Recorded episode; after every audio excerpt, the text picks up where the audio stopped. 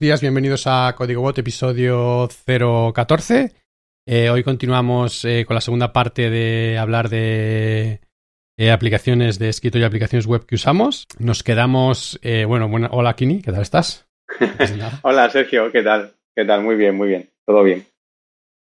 nos quedamos hablando de. Estaba comentando algunos editores que utilizo aparte de lo que son IDEs, ¿vale? En plan editores de texto.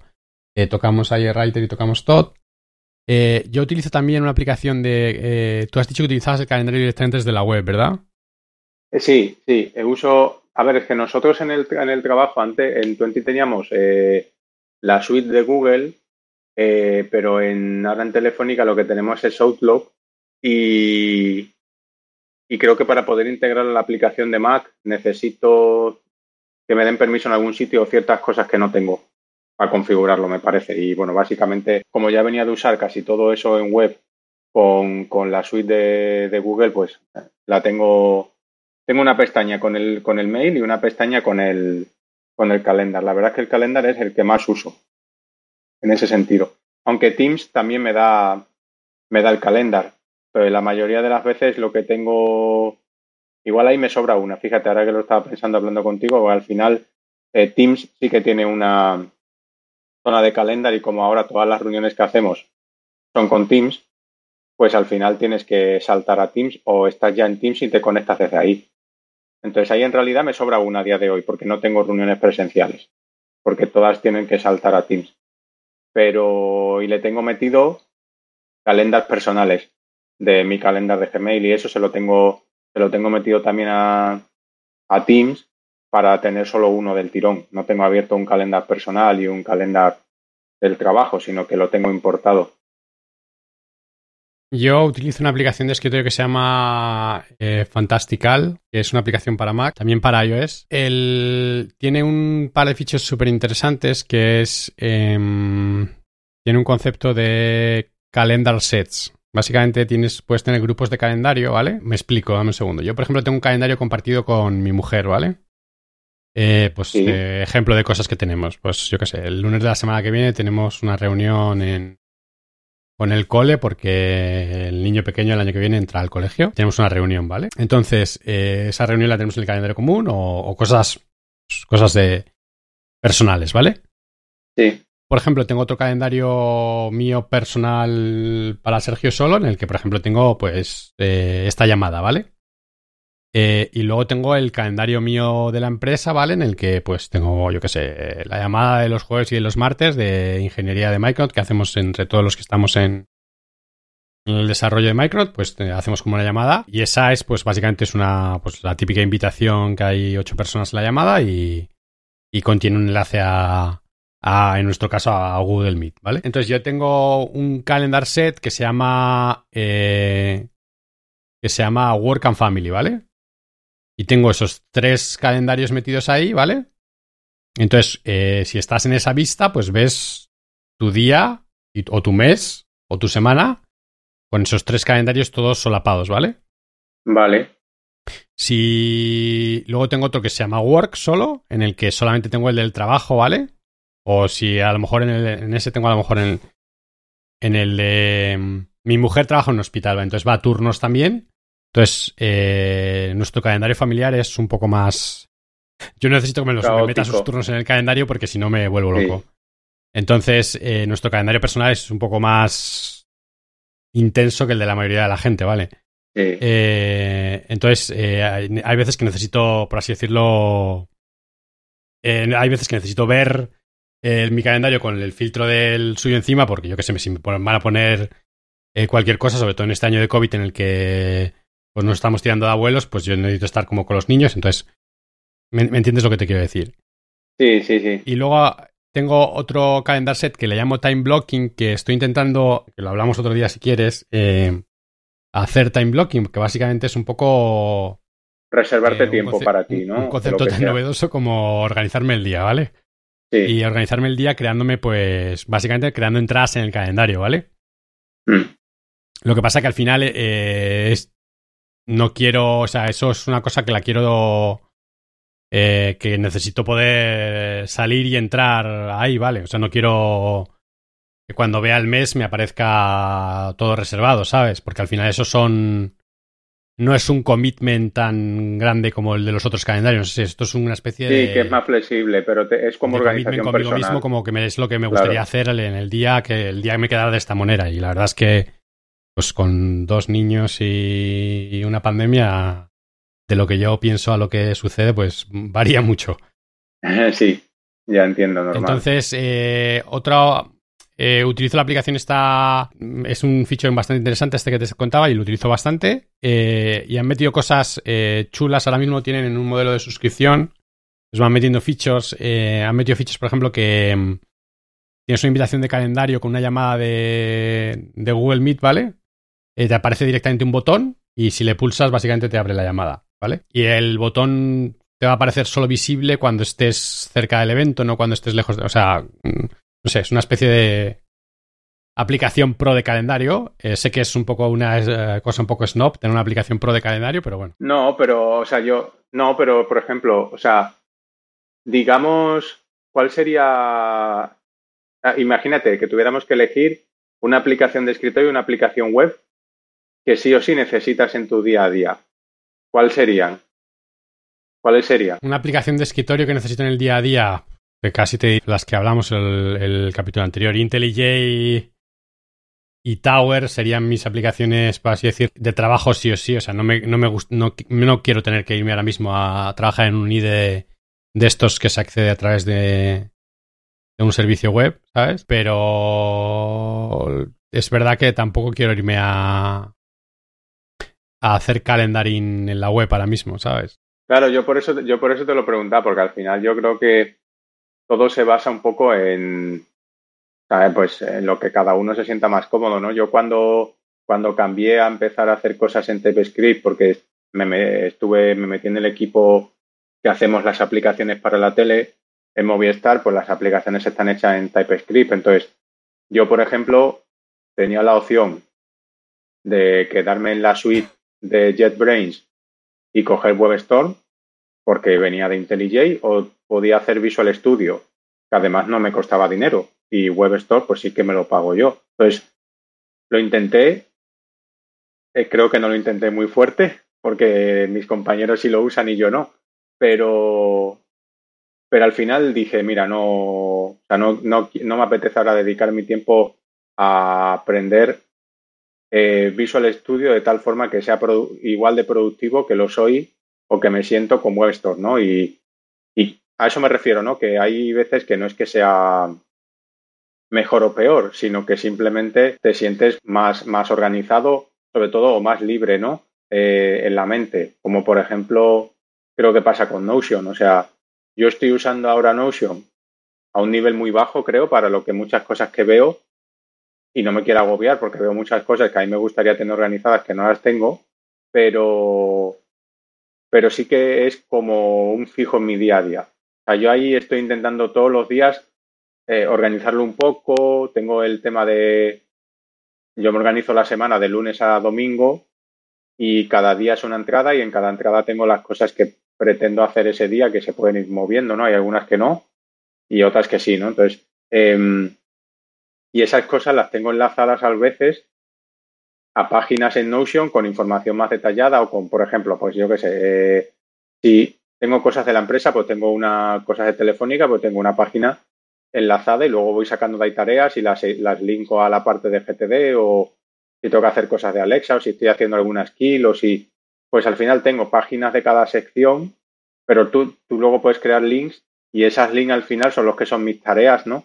Y, y yo, por ejemplo, ahí sí que podrías decir, bueno, pues eh, te puedes organizar de otra forma, sí, eh, me gusta mucho ahora mismo lo que me permite Notion. También, ¿no? Pues lo mismo que tú con lo de los calendars. Quiero decir que no me parece que sea eh, valorable ni que sea demasiado exagerado ni no, sino que en tu caso te, te, resuelve la vida. Y eso yo creo que es, al final, con las herramientas, como hay tantas, como lo más importante, ¿no? Como, cuánto, ¿Cuál es el retorno que tú tienes, ¿no? A partir de, a partir de eso, o a mí siempre me gusta probar cosas nuevas, pero es verdad que igual me he vuelto más impaciente en el sentido de, O sea, una cosa es probar una herramienta nueva que te cubre algo que no te estaba cubriendo otra, y otra cosa es migrar a otra herramienta, porque ahí igual parece que eres más impaciente, ¿no? Porque como ya hacías cosas con una, por, o sea, ¿por qué me estoy dedicándole tres días a migrar a otra, no? Pero bueno, a eso, a eso, me, a eso me refería. Por ejemplo, hay gente que habla maravillas también de Visual Studio para desarrollo con Java. Eh, yo, es lo que dices tú, yo ahora mismo ya tengo, quiero pensar que tengo una cierta experiencia y productividad con IntelliJ y que no necesito que el la mejora que vea en el otro lado sea tan exponencial que me merezca la pena ese salto. Sí. Pero sí que hay gente que es lo que te, entiendo lo de WebStorm.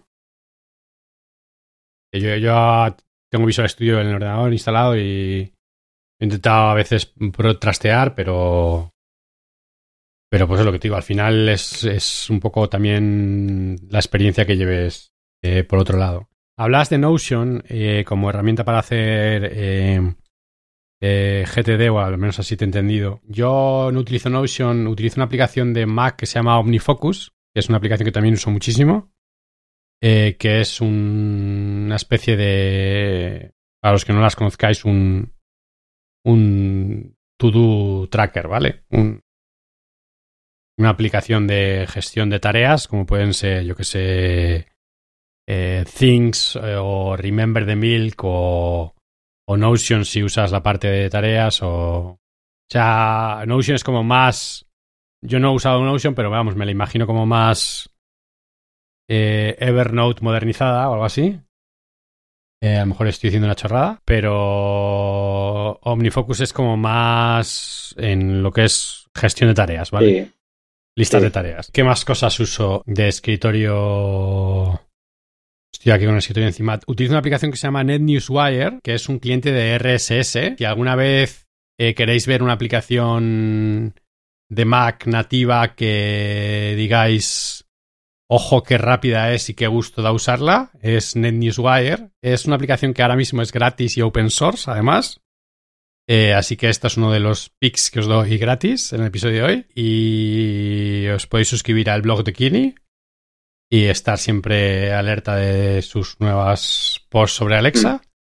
Mm. Y la verdad es que está súper bien. Otra de las cosas que tienen es que mm, en la última versión han metido, eh, o sea, sabes que hay servicios como Fitbin y cosas así que te permiten tener como una, como sincronizar los feeds entre diferentes clientes, ¿no?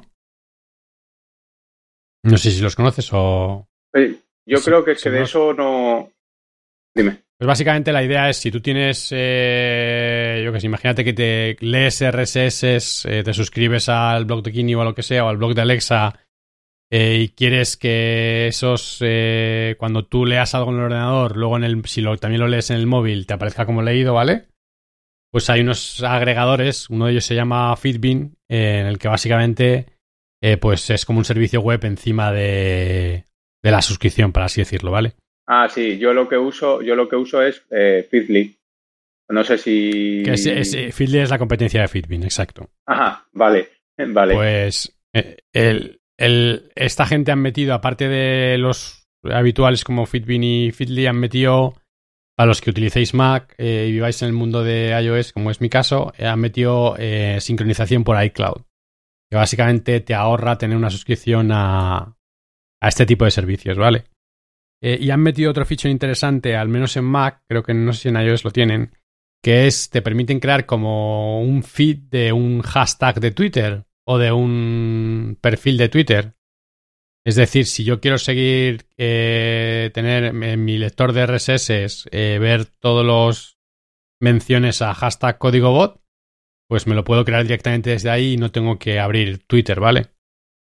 Por si a veces quieres estar como encima de varios hashtags, pero no quieres, yo que sé, o, quieres tener otra manera de hacerlo aparte de directamente desde la aplicación o de la web de Twitter, pues tienen este feature también. Em, y la verdad es que, que mola bastante. Yo de Twitter, em, o sea, de Twitter alguna vez he usado alguna de escritorio. De hecho, por ejemplo, en no sé qué versión de Mac ya se podían registrar de forma como nativa eh, cuentas de ciertas redes sociales y te salían como las notificaciones y todo y todo eso, pero pero yo he usado casi siempre la, la web con y de hecho el Twitter original. ¿Alguna vez no sé si has llegado a conocer a usar eh, HotSuite o Hootsuite, no, sé cómo conocido, pero no lo he usado. Yo utilizo otra aplicación de escrito. Eh, Twitter tiene su propia, tiene como la aplicación oficial compró, nativa, ¿no? Compró, sí, Twitter compró tweet, eh, TweetDoc, ¿no? O TweetBot, ¿cómo era? Eh, Twitter compró... es independiente, compró, creo que, no me hagas mucho caso, compró una aplicación, sí. Sí, pero no me acuerdo ahora cómo se llama, pero, pero sí. O sea, yo, yo, yo he ido a saltos entre aplicaciones que me permitían al final tener varias cuentas y columnas, eh, pues estilo Hootsuite y todas estas. Y pero al final, como te comentaba en el otro episodio, creo, como voy bajo demanda, muchas veces no la tengo abierta y si no, pues si tengo alguna notificación, lo que sea en el móvil o tal, pues abro la nativa. O sea, la nativa quiero decir, la web, la original de Twitter y, y ya está, la verdad. Yo utilizo Twitter más en el móvil que en el ordenador, la verdad. En el ordenador tengo eh, instalada, yo utilizo tanto en el móvil como en el ordenador, utilizo una aplicación que se llama Tweetbot. También tengo el cliente, el cliente, o sea, Twitter tiene como el cliente oficial y hay features que solo están en el cliente oficial porque no las exponen en el API. Plan, pues yo que sé, encuestas o ciertas cosas que solamente aparecen en el cliente oficial. Entonces, al final, si no quieres perderte ciertos features, o lo utilizas el cliente oficial o la web o, o no las ves, ¿vale? Pero es verdad que, que las tengo y las uso, pero es que tampoco soy un usuario muy, eh, muy heavy de Twitter, la verdad. De hecho, hay veces que utilizo un servicio que se llama TweetDeck, que es, es de Twitter también, que lo compró y te permiten hacer. Eh, eh, te permiten hacer programar tweets, ¿vale? Ah, pues igual, igual es ese, igual ese es el que yo te decía. Creo que bueno, ya se pueden, ya se pueden programar tweet desde la interfaz, eh, desde el cliente original web. Me ah, parece, pues, sí. Para que veas que no te, Y los, y los nos, y claro, hilos no se pueden, pero tweet eh, sí se puede. Pues no lo sabía. Yo para programar tweets utilizaba esto y la verdad es que. Pues. Que a ver, pues yo lo hacía, de hecho lo sigo haciendo. Eh, pues porque al final escribes una cosa y si le quieres dar un poco de difusión, pues... Eh, para, igual que lo hago yo, lo hará mucha gente, porque veáis que no siempre... A que la gente tampoco está en Twitter todo el día, que, sino que hay veces simplemente que, que se programa un poco eh, los mensajes que saca, ¿vale? Eh, bueno, yo alguna vez eh, sí que lo, sí, sí que, ¿sabes lo que sí que he hecho yo? Que todavía lo uso de vez en cuando, es utilizo eh, Buffer, eh, el que te permite, por ejemplo, programar contenido que publicas. Eh, la versión gratuita, por ejemplo, que, es la que tengo yo, la tengo enganchada con Twitter y tienen un plugin de Chrome, por ejemplo, pues si tú estás en una página web, clicas el plugin de la extensión de Buffer y entonces directamente puedes programar, o sea, puedes crear un tweet programado, ¿no? Y luego en Buffer tienes, pues eso, vas creando un buffer de publicaciones y puedes crear, em, programar cuando se publican o, o en el momento.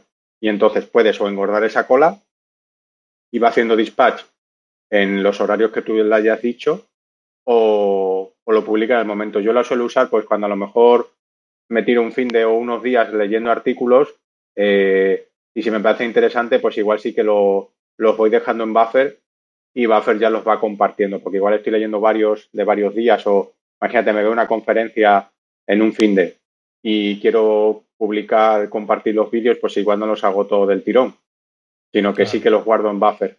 Y, buffer ya los va despacheando los días que yo le haya, le haya dicho. Eh, más aplicaciones que uso. Eh, utilizo otro IDE que se llama Nova, eh, que sería el IDE como tu equivalente al WebStorm, un IDE de una compañía que se llama Panic, es una aplicación para Mac y eh, básicamente lo utilizo para proyectos no muy javeros intensivamente. O sea, para proyectos que no quiero abrirme el, el martillo pilón de IntelliJ, los, los abro con, con Nova. Por ejemplo, mi blog, quiero tocar algo que no sea simplemente escribir un post. A lo mejor si es escribir un post lo escribiría directamente en AI Writer, pero si quiero, yo que sé, mi blog es página web estática que se autogenera, si necesito tocar algo, eso a lo mejor lo haría directamente en, Nova. Otro cliente FTP muy chulo que se llama Transmit, que si alguna vez trabajáis con, eh, con S3 o queréis un cliente que pueda abrir un bucket directamente en vuestro escritorio como si fuera un servidor de FTP y subirle cosas, eh, Transmit es espectacular. Ah, yo, creo, yo creo que verdad se llama, el del pato amarillo, yo creo que también lo hace, ¿no? No lo sé. Y verdad que es eh, otra aplicación en ese espacio justo. Sí, sí, sí, justo. Mm. Yo utilizo Transmit y la verdad es que es súper chulo. Eh, tiene tanto FTP como SFTP como eh, S3, como montarte un, un directorio remoto como si fuera un disco duro en tu ordenador. Sí, qué guay. Y poder hacer un drag and drop y cosas así. tiene una cosa como para sincronizar, en el sentido de que le puedes decir, pues me haces un diff de lo que hay en el servidor a mi ordenador y me bajas solamente lo nuevo, o viceversa, o le subes solamente lo nuevo. Y ya para dejar, porque vamos a ir cerrando, Kini, eh, otra aplicación que uso, otro día si quieres hablamos de móvil, utilizo una aplicación de escritorio que se llama PDF Expert, es mi aplicación para trabajar con PDF, ¿vale? Básicamente, trabajar con PDF, ¿qué me refiero? Pues eh, quitar un PDF, es decir, quitarle páginas, ponerle páginas, comprimirlo, anotarlo también, eh, ese tipo de cosas, trabajáis con PDFs, es una aplicación súper chula. Sí, ya, desde luego está en lo que tú decías en el otro capítulo. Desde el tuyo tenemos, aquí tenemos vidas divergentes. No, no tengo tantas, estaba revisando, sí, estaba revisando las aplicaciones que tengo instaladas simplemente por, por ver cosas y es que es lo que te dije el otro día. O sea, por ejemplo, el terminal no lo comenté, pero obviamente uso el terminal, que es una aplicación de escritorio aunque algunas veces uso el propio terminal de IntelliJ Web Store. Depende de lo que vaya a hacer, pues me resulta más cómodo, pero echando un vistazo del día a día es que no, no uso casi, casi nada de, de, escritorio. Y, al principio no me llamó la atención, pero luego dije, igual, igual he dicho poco, pero es que repasando las que tengo no, no, no, es que no tengo, no tengo muchas. Yo creo que la web es lo que, o sea, el propio navegador es lo que más lo que más lo que más uso. Hay muchísima gente que cae que está como tú, ¿eh? que se siente muy cómoda con, con herramientas web si prefiere muchas veces la herramienta web a la herramienta de escritorio. A mí me preocupa ahí lo del, lo del rendimiento, por ejemplo, de los Mac. Digo los Mac porque es el ordenador que tengo y que llevo muchos años usando con respecto a, a todo lo que, lo que consume o el impacto que tienen de, energía las pestañas de los navegadores.